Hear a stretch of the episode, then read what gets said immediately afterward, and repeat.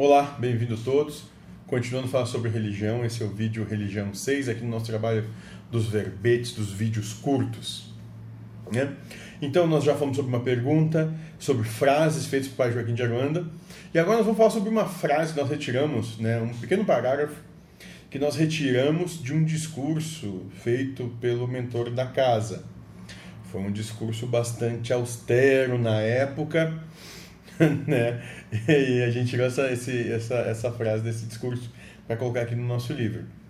E a frase é a seguinte: Cessam os tempos que a religiosidade está no ganhar. Aqueles que adentram a regeneração com o intuito de ganhar terão sérios problemas. Esse é o problema das religiões que deixarão de ser balcão de trocas. Na regeneração, toda religião que tiver o objetivo de ganhar, seja lá o que for, deixará de existir. Bom, e aqui ele propõe isso, então. Ele propõe que é, vai cessar esse, essa troca que nós, de maneira contumaz, né? é isso, que nós praticamos. Né? Nós vamos na igreja rezar pedindo por alguma coisa. Nós vamos fazer uma uma quermesse, nós vamos fazer um grupo de oração, nós vamos fazer seja lá o que for, pedindo que alguma coisa mude porque está indo contra os nossos anseios. Sendo que a vontade de Deus é aquilo que acontece. Né? Então nós vamos começar a entender que essa proposta, como ele fala aqui, esse, esse comércio que é feito, e que não é um comércio de dinheiro, é ali que as pessoas acham que. É ali que as pessoas entram no. e que de modo geral se equivocam, né? É que não, não é um comércio de dinheiro, ah, eu vou rezar para você por, sei lá, 100 reais. Não é esse o comércio que ele fala.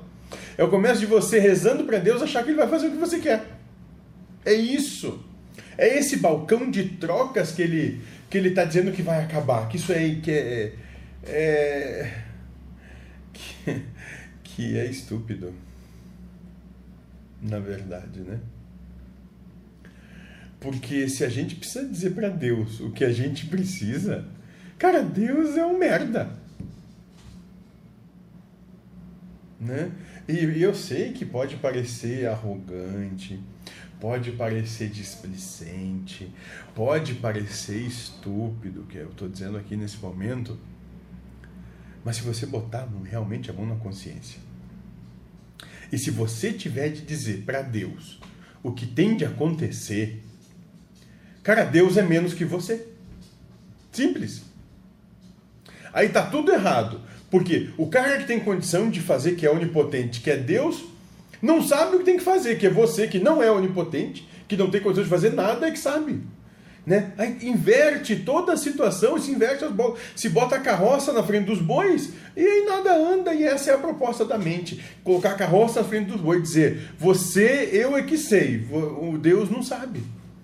E é isso que Cristo quis dizer quando né, dá a Deus o que é de Deus, é devolver para Deus né? a sua onipotência, a sua onisciência, a sua onipresença, né? ou como o Espírito da Verdade diz, a causa primária de todas as coisas, né? a inteligência suprema, o amor sublime, a sustentabilização de tudo. É dar Deus o que é de Deus. O que é de Deus? Tudo é de Deus. Você é de Deus. Eu, tudo, tudo, tudo. Tudo, não tem nada fora. Enquanto nós não convergirmos a isso, a gente vai continuar remando contra a maré e não vai chegar a lugar nenhum. E aí o sofrimento nos abarca para fazer com que a gente mude a favor da maré. É só isso. Eu sei que por vezes é difícil. Eu sei nisso, porque eu participo desse processo tanto quanto qualquer outro.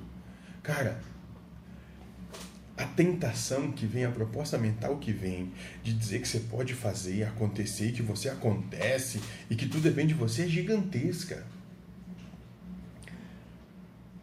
Mas se apazigue um pouco. Dê dois passos para trás em si mesmo e se permita e você vai perceber como é maravilhoso a humildade que te é proposta. Seja feliz.